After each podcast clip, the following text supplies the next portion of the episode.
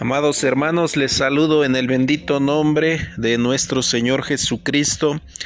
Paz a vosotros. Saludo también a todos aquellos que escuchan estos mensajes, estos podcasts y que les ha llamado su atención. Es buena inversión de tu tiempo el que haces para honra y gloria de nuestro Dios. Todo lo que hagas para bien, todo lo que hagas en pro de buscar a nuestro Dios siempre será de beneficio para, para ti en lo personal y también verás eh, consecuencias buenas en tu vida. Seguimos con esto, esta temática, estamos hablando del Nuevo Testamento, ya hemos tocado la primera parte, en general el, el contexto de, de todo el compendio de 27 libros, ya vimos en el mensaje anterior los cuatro evangelios. Hoy estaremos abarcando el libro de los hechos de los apóstoles y el panorama bibliográfico del apóstol Pablo juntamente con su primer viaje, misionero. Esto para, para que nos den contexto antes de entrar a la epístolas de Pablo. Pues bien, hermanos, este empezamos con esta eh, tercera parte del Nuevo Testamento con el primer libro Hechos de con el libro de Hechos de los Apóstoles.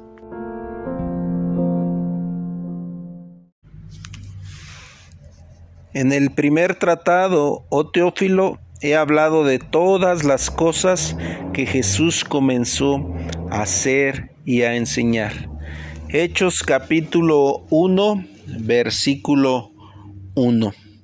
Conforme a este libro, al igual que lo veíamos ya narrando en los evangelios, conoceremos algunos aspectos del autor, fechas posibles de su escritura, algunos aspectos del libro, algunos de, posibles contenidos de, este libro en, en todo su en general y muchos datos que, al, ir avanzando, hermanos, este, veremos que son maravillosos.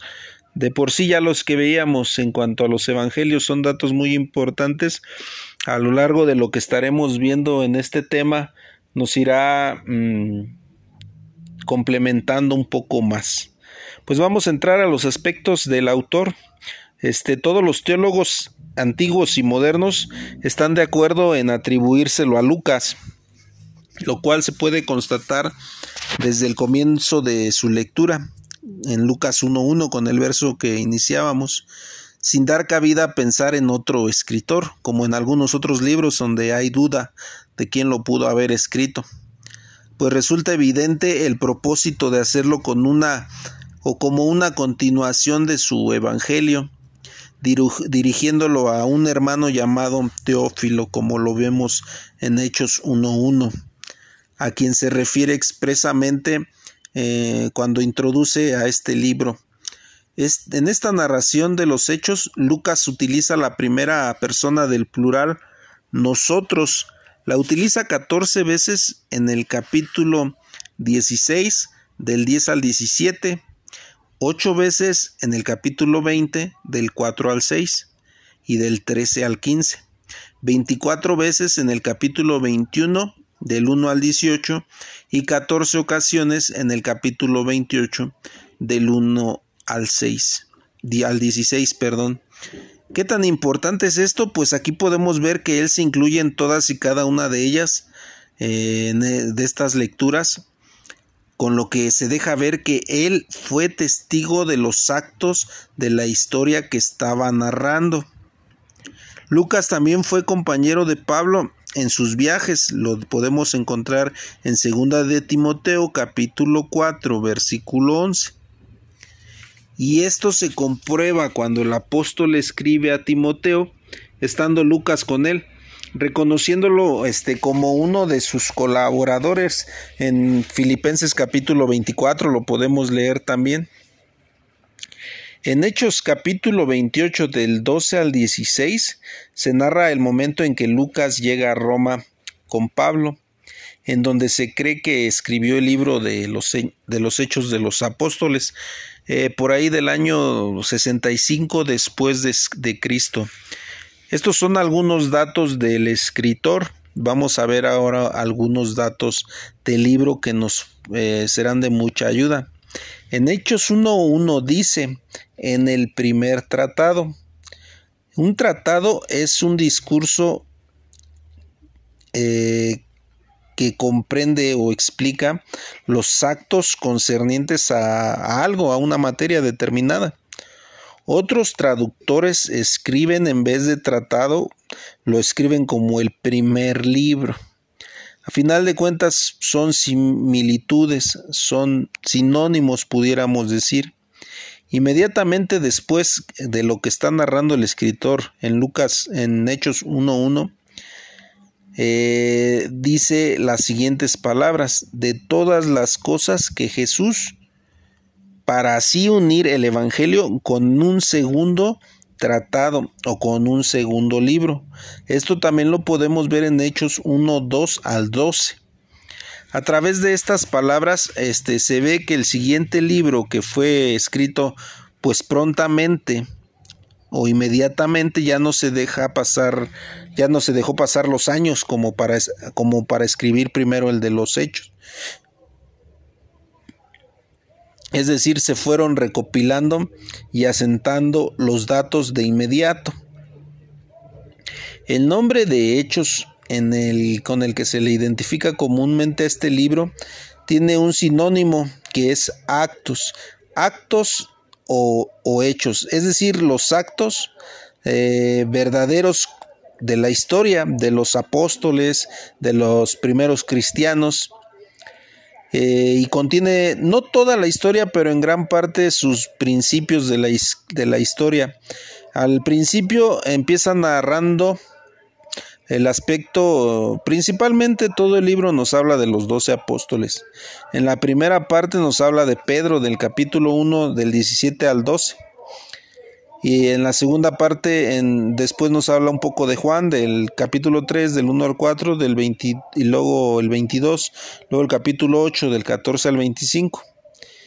Eh, a los demás apóstoles solo se les menciona esporádicamente se les menciona en el capítulo 16.4, pero la figura predominante del libro es Pablo, pues que desde el capítulo 13 en adelante el autor narra las actividades de este gran apóstol de los gentiles que predicó por todo el imperio romano. Por eso después de este libro estaremos abriendo un panorama biográfico de todo lo que hizo el apóstol Pablo para corroborar y entender más aspectos de este apóstol. Los Hechos eh, de los Apóstoles es el quinto libro del Nuevo Testamento. Ya vimos los cuatro evangelios. Posteriormente sigue el libro de los Hechos de los Apóstoles aunque en algunos otros manuscritos y versiones antiguas de la Biblia se le encuentra ubicado después de las epístolas de Pablo. En algunas traducciones pues, se puede encontrar ahorita este no tengo a la mano algunas de ellas. En los primeros años del siglo II este libro había sido separado del Evangelio de Lucas y escasamente fue divulgado, lo que propició que fuera leído en algunas iglesias por separado con los nombres del Evangelio y el apóstol. Así tenían al principio este nombre, antes de asentarse como el libro de los hechos o de actos de los apóstoles. Por otra parte, eh, otras congregaciones ignoraban la existencia de este libro debido, pues como ya veíamos desde los evangelios, a la escasez de copias, ya que éstas se hacían a mano primeramente en aquellos tiempos. Sin embargo, ya para fines del siglo II, el canon Muratori, que ya explicábamos en otra ocasión debido a Ludovico Muratori, lo señalaba dentro del canon de la iglesia. En igual forma, la existencia de este libro fue señalada por las sectas heréticas de los marcionistas, que son los seguidores de Marción, los meniqueos, seguidores del sacerdote persa Manes, debido a que le señalaban errores, los cuales eran fácilmente refutados por los hermanos de la Iglesia de Dios. Esto es muy bonito porque Dado aquellas eh, menciones de estos escritores queriendo este, sancionar la escritura del libro, hicieron famosa de alguna manera, este, puso propagación a tal grado que pues los hermanos de la Iglesia de Dios lo refutaban con bases ya escriturales. Eh, recordemos que se manejaba mucho todavía en aquel tiempo el Antiguo Testamento, ya que no se tenía en, en, en compendio todo, todo lo, lo, del Nuevo Testamento, solamente algunos escritos y algunas experiencias, solamente aún sin plasmarlas en lápiz, en algún o, en, o en pieles entre los hombres que conocieron este libro y lo mencionaron en sus escritos y comentarios, se encuentra Clemente de Roma, año 93 al 95 después de Cristo. Se piensa que llegó a tener en sus manos el libro de los Hechos de los Apóstoles, comprobándose así la existencia de este manuscrito antes de finalizar el primer siglo después de Cristo. También Ignacio, obispo de Antioquía, también lo menciona en el año 110 al 117 después de Cristo, Irineo del León 177 después de Cristo, Tertuliano en el año 197 al 220 después de Cristo, Clemente de Alejandría 215 después de Cristo, Orígenes 185 al 255 después de Cristo, Eusebio de Cesarea 338 después de Cristo. También lo mencionaba el fragmento Muratori. Este era también conocido como catálogo de libros del Nuevo Testamento del año 200 después de Cristo, en el que se lee lo siguiente en este fragmento de del canon Muratori. Dice, Lucas reunió en un solo libro dedicó a Teófilo los actos de todos los apóstoles, limitándose a contar los hechos realizados en su presencia, como lo muestra callando al martirio de Pedro y a la partida de Pablo a España. Esto lo menciona en este libro que ya les hacía mención. Al libro de los hechos se les ha identificado con diferentes nombres, mm, así en el códice como Teodoro de Baeza. Este era un teólogo del tiempo de la Reforma Protestante. Se le encuentra también con los nombres de Hechos de los Apóstoles en el Códice Alejandrino. Se le identifica como Hecho de los Santos Apóstoles. Lo mismo es que en antiguas versiones griegas y latinas algunos otros lo han llamado y considerado como los hechos del Espíritu Santo, en virtud de que es a través del Espíritu Santo que se comisiona, dirige y confirma el trabajo de los apóstoles. De una o de otra forma tenemos una grande información acerca de este libro como los códices en los que ya se nombraba y los escritores que ya lo mencionaban. Muchos de estos escritores que mencioné fueron de la Iglesia de Dios. Eh, por ello se les da la importancia adecuada.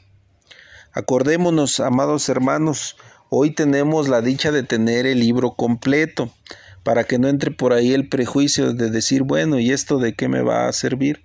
Bueno, pues de mucho, para tener en cuenta y proyectarnos qué dificultad tenían en aquel tiempo y qué escritos también les servían de apoyo para constatar y aferrarse al verdadero eh, libro inspirado, en este caso el libro de los hechos.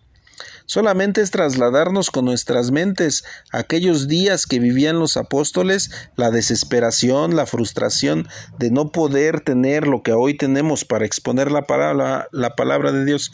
Si hoy que tenemos todos los 66 libros no nos podemos poner de acuerdo a veces en algún punto, imaginémonos en aquellos días, cuando valía pues solamente las experiencias de algunos y otros pues se basaban en, la, mayoría en su, en su fe y en, en lo que el Espíritu de Dios les daba a entender.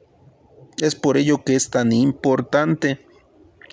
En la misma forma que siguieron este, infinidad de evangelios apócrifos, surgieron una serie de hechos de apóstoles. Ya mencionamos muchos este, de los evangelios, También ya mencioné eh, algunos de los hechos, pero se los voy a volver a mencionar aquí, el hecho, hechos de Pablo, los hechos de Pedro, los hechos de Pedro y Pablo, los hechos de Juan, los hechos de Andrés, los hechos de Tomás y los hechos de Tadeo. Estos son algunos de los escritos que apócrifos que fueron escritos en aquel tiempo.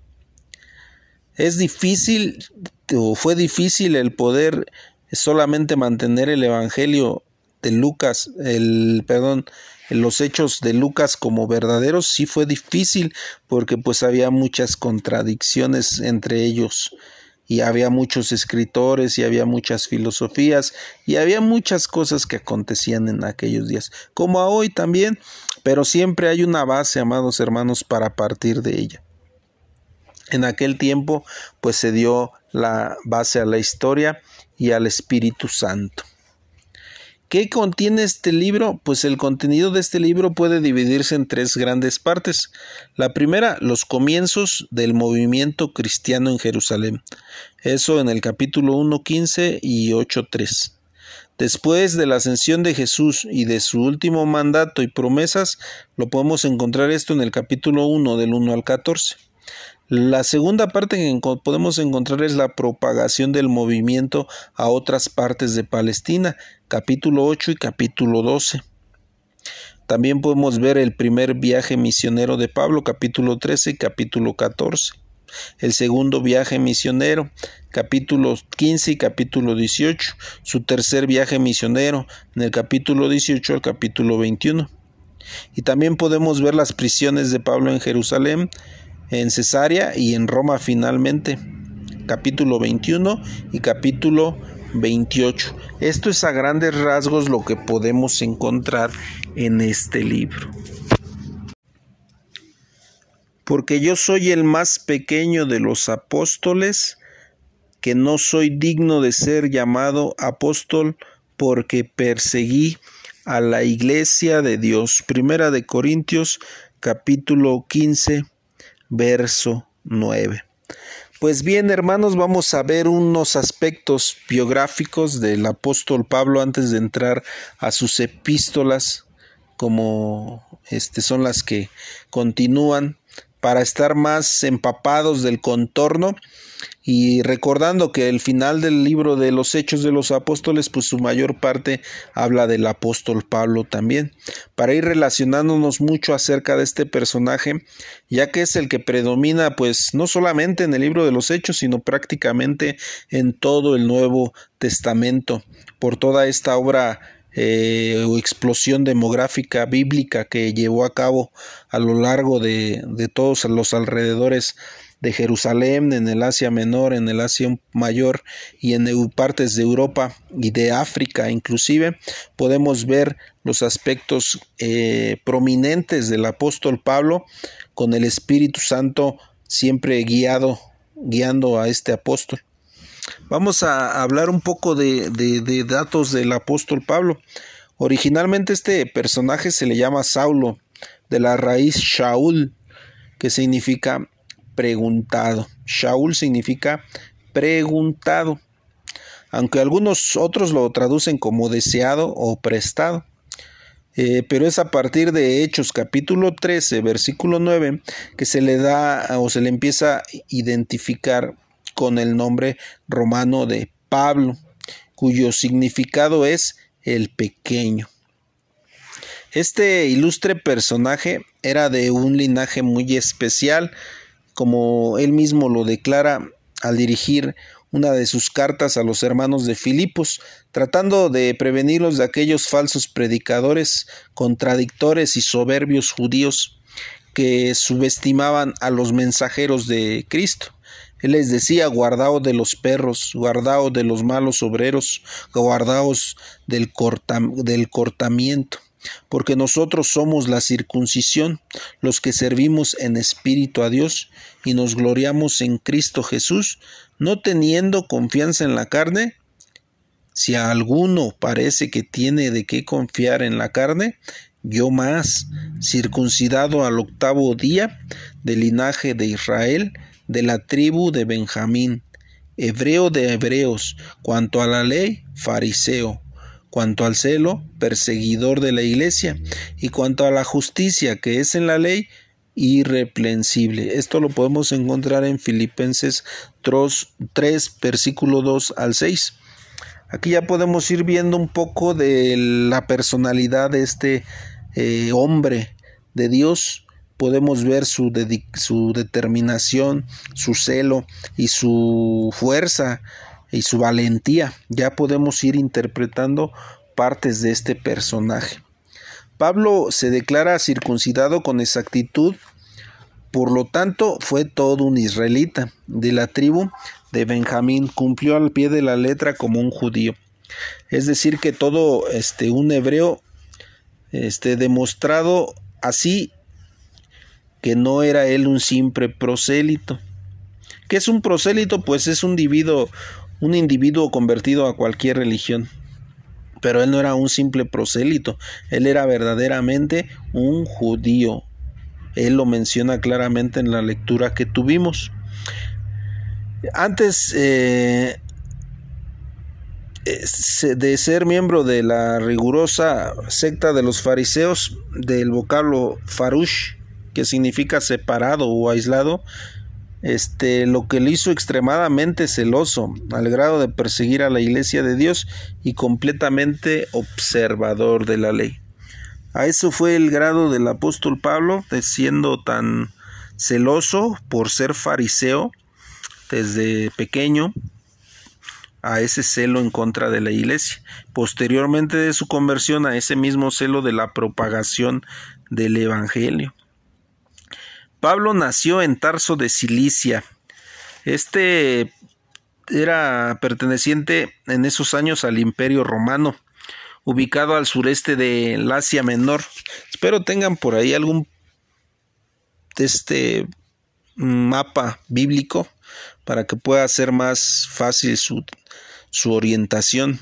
Tarso era, era una gran ciudad distinguida por el cultivo primeramente de la literatura y de la filosofía griega, por lo que llegó a estar en alguna época a la altura de ciudades en aquel tiempo fuertes como Atenas, Alejandría, con sus escuelas y buen número de hombres sabios.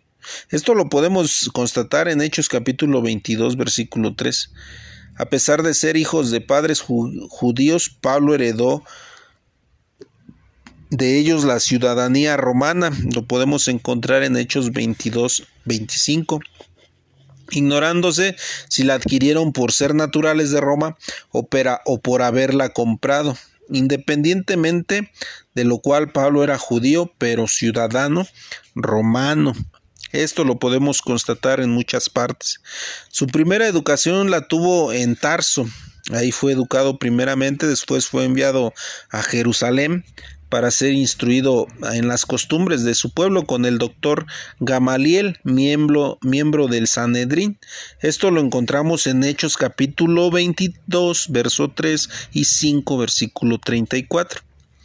A este respecto, los talmudistas dicen que este Gamaliel era hijo de, de Simón y nieto de Geliel, célebre maestro de la ley. Pablo llegó a ser un hombre muy preparado al grado de hablar varios idiomas, entre los que se encuentra el griego. Lo podemos encontrar en Hechos 21, 37 y verso 40 y otros más que él mismo refiere a los Corintios en Primera de Corintios capítulo 14 versículo 18.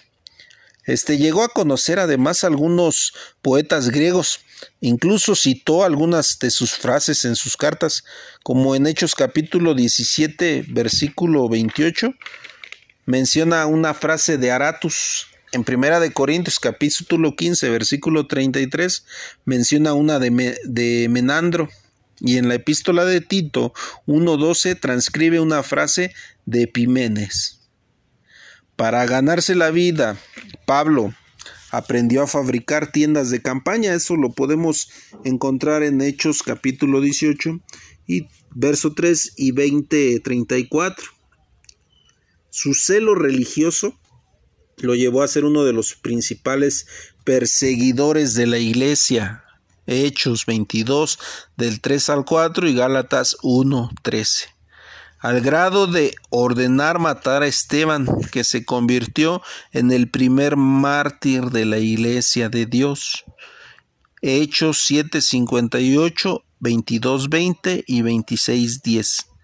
La conversión de Pablo fue un evento insólito que ocurrió por ahí del año 36 eh, después de Cristo, cuando Jesús le aparece en forma de luz. Esto lo podemos encontrar en Hechos capítulo 9, del 1 al 9. Iba camino a Damasco. Damasco era estaba situado al sur de Siria, casi frontera con Palestina. Tirándolo del caballo, dejándolo ciego y sin poderse volver por sí mismo. Posteriormente Jesús ordena a Ananías ir a donde se encontraba Shaul o Saulo para que por medio de él le, le, devolviera la vista, a lo que el profeta se resistía por miedo a todo lo que él ya sabía de Pablo, que era perseguidor de la iglesia de Dios.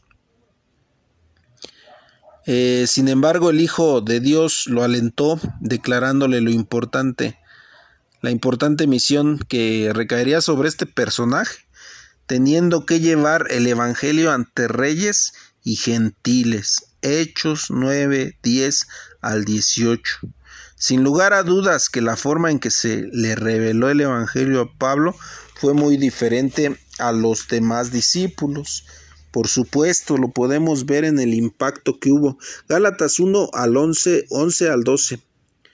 El impacto que hubo tan fuerte en el apóstol Pablo al poder eh, entender a través de Jesucristo la revelación de este Nuevo Testamento, este Evangelio, de estas buenas nuevas, de estas realidades que venían escondidas en las escrituras hebreas y que Pablo eh, entendió y fue le provocó un impulso tan grande que nunca cesó hasta su muerte de predicar sin cesar la palabra de Dios en todo lugar Vivía en él la palabra de Dios. No había nada que lo detuviera, amados hermanos. Nada que detuviera al apóstol con su ímpetu por llevar su palabra contra rey, ante reyes, ante, ante este, humildes, ante nobles, a todo lugar. Él se, su su prioridad era hablar de la palabra de nuestro Dios, de las buenas nuevas de salvación, de que ya estaba escrito todo esto en las leyes, en los profetas y en los salmos, y que venía, habido sido ya revelada a través de Jesucristo. Y esto lo provocó, hermanos, una gran motivación al apóstol hasta el último día de su vida. Esta es una hermosa enseñanza que, que nos deja eh, parte de, de ello. Su actividad religiosa de, del apóstol Pablo era muy bien este, conocida por todo el judaísmo. Posiblemente eh, ya era instructor ahí en Hechos 22.5 y 26.4 y este esto le acarreó que al cambiar de actitud fuera considerado como apóstata y trataran de matarlo. Hechos 9, 21 y 23. Por ahí del año 56 de Cristo fue apresado en Jerusalén y conducido a una fortaleza, circunstancia que los judíos trataron de aprovechar planeando matarlo cuando fue sacado ante el concilio. Sin embargo, este, ante todo esto, el Señor ya le había alentado. Lo podemos encontrar en Hechos 23 del 11 al 23.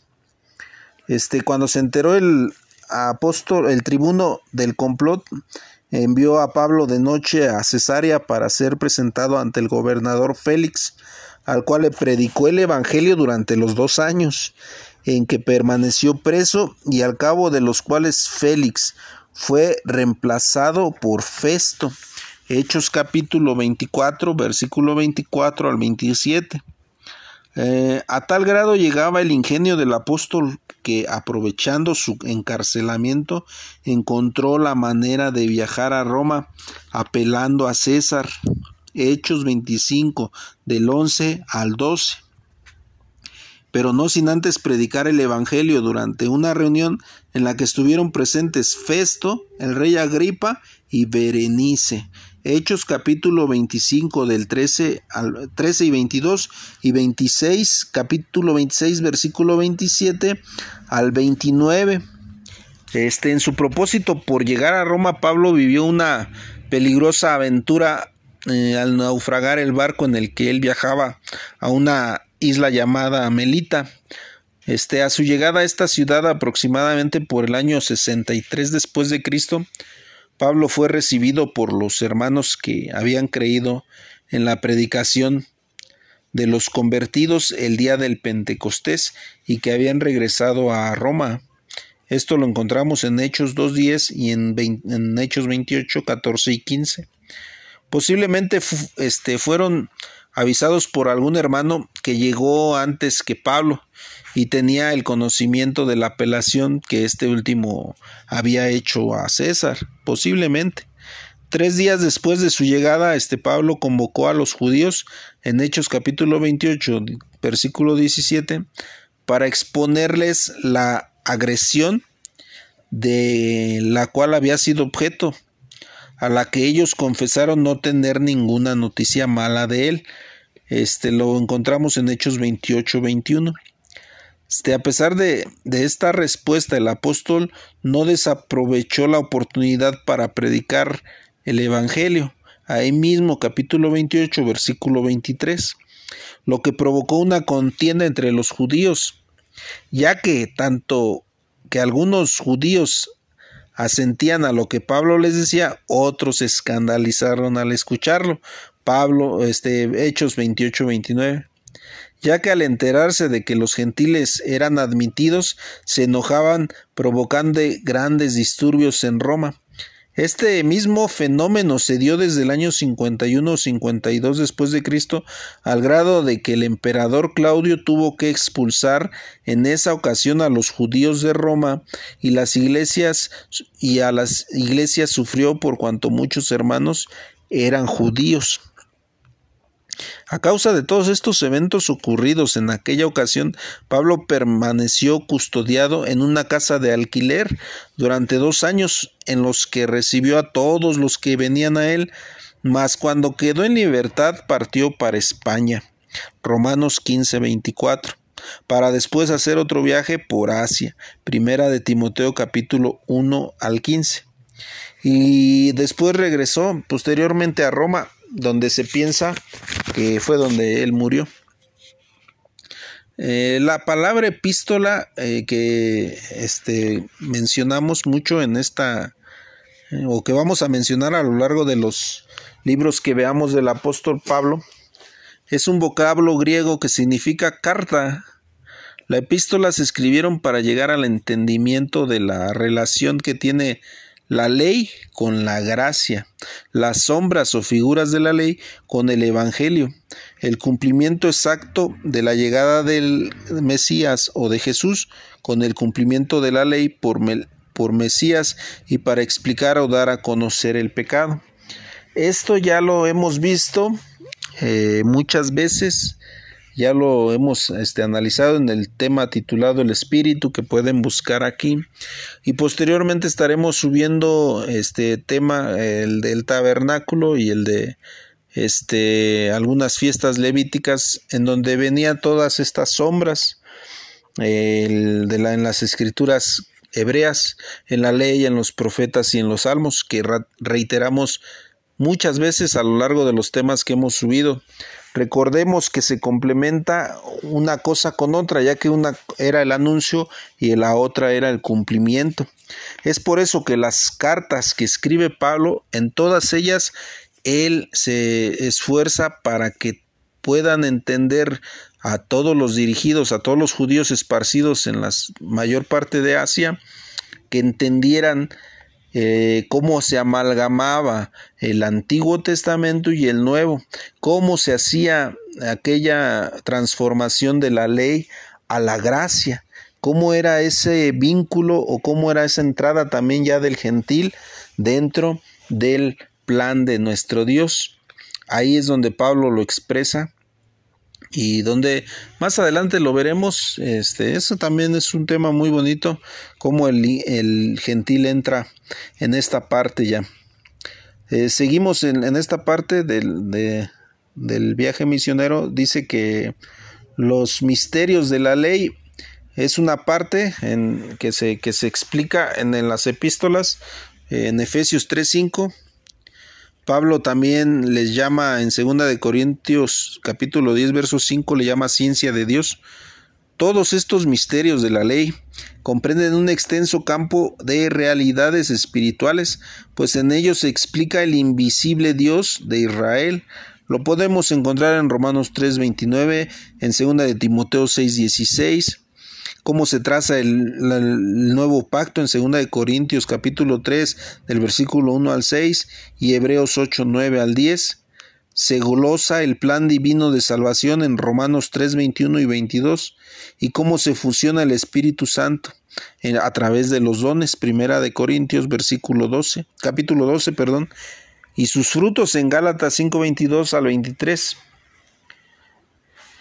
Todo esto es explica las epístolas fueron surgidas conforme aparecieron eh, las herejías.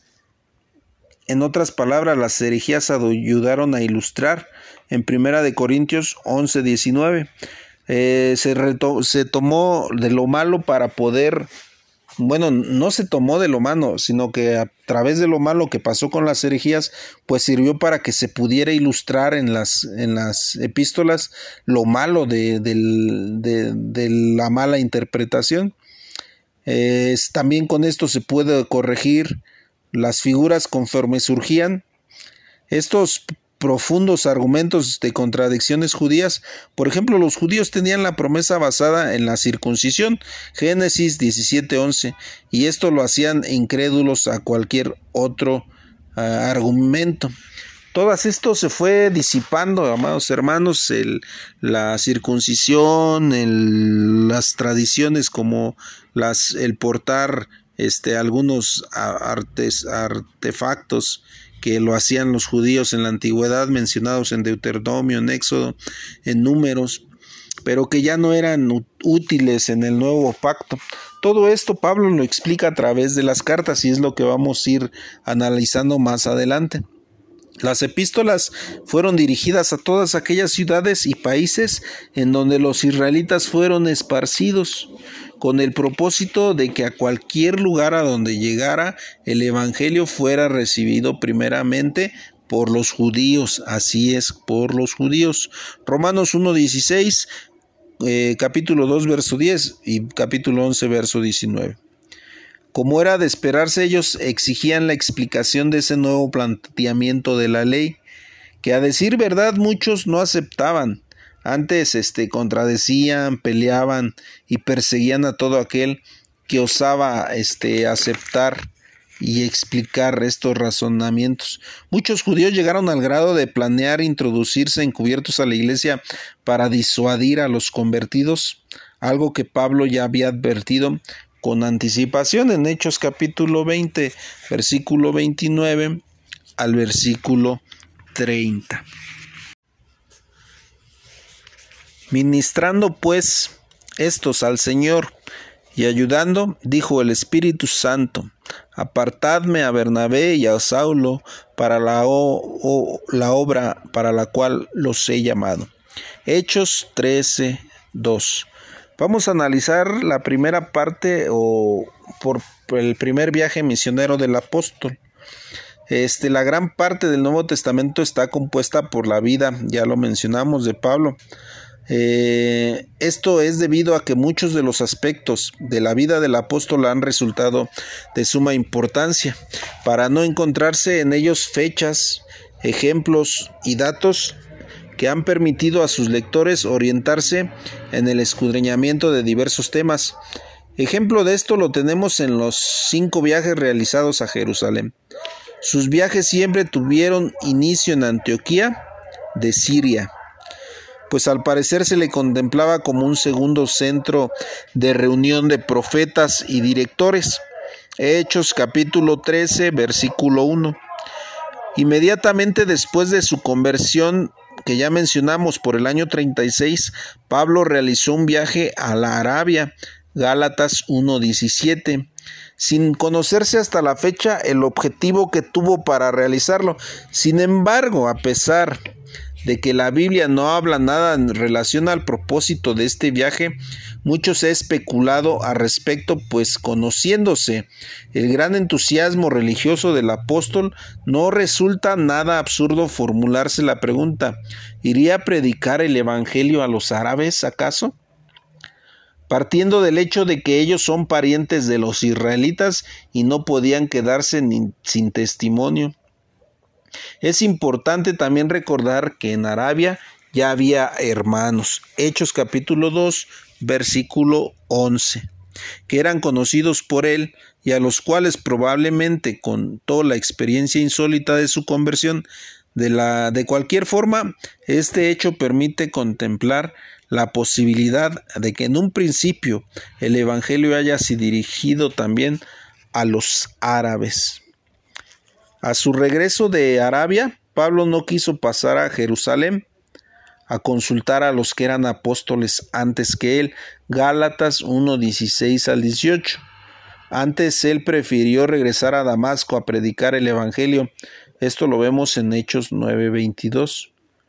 Durante los tres años que Pablo permaneció en esta ciudad, tuvo en continuo, estuvo en continuo peligro, lo que lo obligó a los hermanos a enviarlo a Jerusalén. Sin embargo, los peligros también estaban en aquel lugar, por lo que enviaron, lo enviaron a Tarso, según Hechos 9, 29 al 30. Algún tiempo después Bernabé llegó a Tarso buscando a Pablo con el propósito de llevarlo a Antioquía de Siria. Hechos capítulo 11, 25 en donde permaneció enseñando durante todo un año. Fue en esta ciudad en donde por primera vez se le llamó a los convertidos cristianos, sobrenombre dado a los seguidores de Cristo. Otro de los sucesos de los que Pablo tuvo noticia al estar en Antioquía fue el hambre que padecía Jerusalén a este hecho los hermanos de Antioquía respondieron recolectando y enviando una ofrenda con Pablo y Bernabé, Hechos 28 al 30. Esto pudo acontecer por los años 39 al 42 aproximadamente después de Cristo. Posteriormente Pablo volvería a Antioquía con Bernabé y otro compañero más, más llamado Juan, que él era Marcos en Hechos capítulo 12, 25 lo podemos ver. El primer viaje misionero de Pablo se desarrolla del año 45 al 50 después de Cristo con un plan perfectamente trazado por Dios, como lo expresa Hechos 13:2. Apartadme a Bernabé y a Saulo para la obra para la cual los he llamado. Desde un principio el Espíritu Santo guió a Pablo y a Bernabé, indicándoles los lugares donde debían predicar el Evangelio y establecer una iglesia. El primer viaje de Pablo comenzó en Selucia, Hechos 13, 4 al 7, de donde navegó a Chipre para predicar el Evangelio en las sinagogas de los judíos en Salamina. Posteriormente Pablo y Bernabé cruzaron toda la isla de Chipre para llegar hasta la isla de Pafos, en donde encontraron a un mago llamado Bar Jesús, el cual procuraba apartar la fe del procónsul Sergio Paulo, quien deseaba oír la palabra de Dios. El siguiente punto en el viaje de Pablo fue Pergue de Panfilia, Hechos capítulo 13, versículo 13 al 14 en donde Juan se separó de ellos, continuando el viaje Pablo y Bernabé partieron hacia Antioquía de Pisidia, en donde la primera actividad del apóstol fue dirigirse a la sinagoga para predicar el Evangelio, y al salir los gentiles le pidieron que les predicase a ellos también. Debido a esto, el siguiente sábado se juntó casi toda la ciudad a oír la palabra de Dios, mas los judíos al percatarse de esto se llenaron de celo, contradiciendo y oponiéndose a lo que Pablo decía. Esto provocó que el apóstol hiciera una declaración formal en favor de los gentiles. Hechos 13:46. fundando ahí una iglesia. Hechos 13:48 al 49.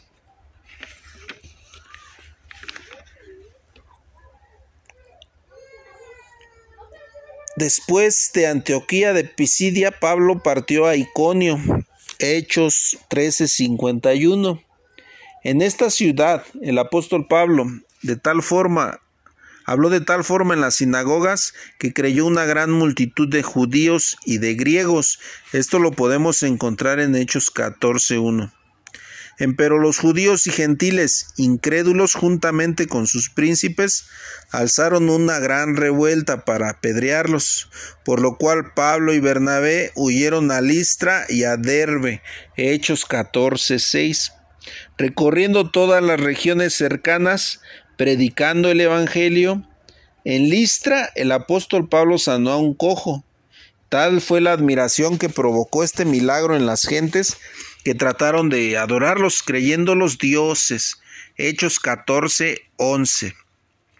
A esta misma ciudad llegaron judíos de Antioquía y Iconio que persuadieron a la multitud, apedrearon a Pablo, sacándolo de la ciudad al creer que estaba muerto, mas los discípulos lo auxiliaron y un día después partió con Bernabé a Derbe. Esta historia la encontramos en Hechos capítulo 14, versículo 19 y 20. En cada una de las ciudades en las que el apóstol establecía una iglesia, colocaba al frente de ella un anciano, del griego presbiterio, cuyo significado es anciano el más viejo que desde luego no eran los hombres de más avanzada edad, sino de aquellos de más madurez, precoz, amplia experiencia y conocimiento. Hechos 14:23. Ya de regreso, Pablo pasó nuevamente por Pisidia, Panfilia y Pergue, de donde descendió a Atalia para de ahí navegar a Antioquía, en donde pasó mucho tiempo con los discípulos, hablando de las grandes cosas que Dios había hecho con ellos y de cómo había abierto a los gentiles la puerta de la fe. Hechos 14, 26 al 27. Durante mucho tiempo las iglesias fundadas por Pablo en su primer viaje no tuvieron ningún problema con herejías o pensamientos que pudieran inquietarlas. Sin embargo, cuando esto se presentó, creó un gran problema al grado de tener que recurrir a los apóstoles que estaban en Jerusalén. El problema se debió a la confusión de que surgieron en los hermanos de Judea sobre la ley de la circuncisión. Hechos capítulo 15 versículo 1 y 2, al grado de tener que convocar a un concilio. Un concilio, hermanos, es una junta o asamblea para tratar asuntos de trascendencia que se efectuó por el año 50 o 51 después de Cristo. En este concilio se reunieron los apóstoles y los ancianos, Hechos 15, 6 para dilucidar sobre la circuncisión y de todo lo que se relacionaba con ella en el pacto de la ley, Hechos 15, 28 al 29 y Gálatas 5 al 4 que a decir verdad era todo un conjunto de sacrificios y festividades mosaicas y es que los hermanos de Judea no comprendían aún que el pacto también tenía el plan del Espíritu sobre los diez mandamientos, Deuteronomio 10, 1 al 5 y 16 y Jeremías 9, 26, situación que Israel nunca pudo comprender. Una vez que se aclaró lo relacionado con este asunto, el concilio encomendó a Pablo, Bernabé, Judas y Silas para que llevaran la resolución escritas a todos aquellos lugares en donde se había suscitado el problema. Hechos 15, 25 al 27. Después de que Pablo y Bernabé se quedaron en Antioquía enseñando la palabra de Dios y anunciando el Evangelio. Hechos 15, 35. Como se observa, todo esto a raíz de esta confusión en la que surgió la necesidad de escribir las epístolas, Por eso se dio esta tarea al apóstol Pablo y se hizo más imperiosa cuando muchos de los judíos convertidos no aceptaron la resolución, propiciando que surgieran aún más dudas en varias iglesias por causa de estos hermanos que sin habérselo propuesto dieron origen a las herejías. Herejía es error en contra de la fe cristiana. Aún en otros tiempos existen muchos grupos religiosos que no han comprendido este asunto. Es así como encontramos la justificación de que se hayan escrito las epístolas a pesar de que en esos tiempos redactarlas resultara muy difícil ya que cada carta era reproducida varias veces manualmente haciéndolas llegar a su destino a través de hermanos en la fe, amigos o viajeros que pasaran por la región. De esta manera, en los tiempos de Pablo, cualquier anomalía o duda que surgía en relación a la palabra de Dios o el Evangelio era comunicada por medio de una carta al apóstol, primera de Corintios capítulo 7 versículo 1 y él a su vez contestaba con otra mientras llegaba al lugar donde era solicitado. Primera, segunda de Corintios capítulo 10 versículo 9 al 11. Todo esto nos da un grande panorama del todo el beneficio de las cartas que hoy tenemos ya que en aquel tiempo era muy difícil podérselas hacer llegar a todos los hermanos y a todos los lugares. Muchos se quedaron con dudas, muchos tal vez apostataron de su fe por la rigurosidad de los judíos, por la rigurosidad de la ley antigua, por la rigurosidad de la circuncisión, por la rigurosidad de todas esas cosas que aún no comprendían la gracia de nuestro Señor Jesucristo.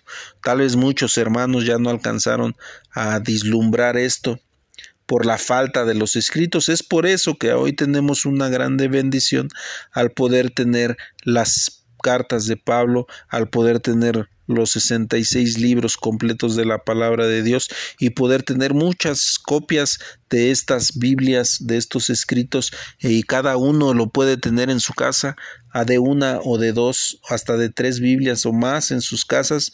Antes era muy difícil el poder tener un escrito del apóstol o algún libro de la palabra de Dios para constatar nuestra fe.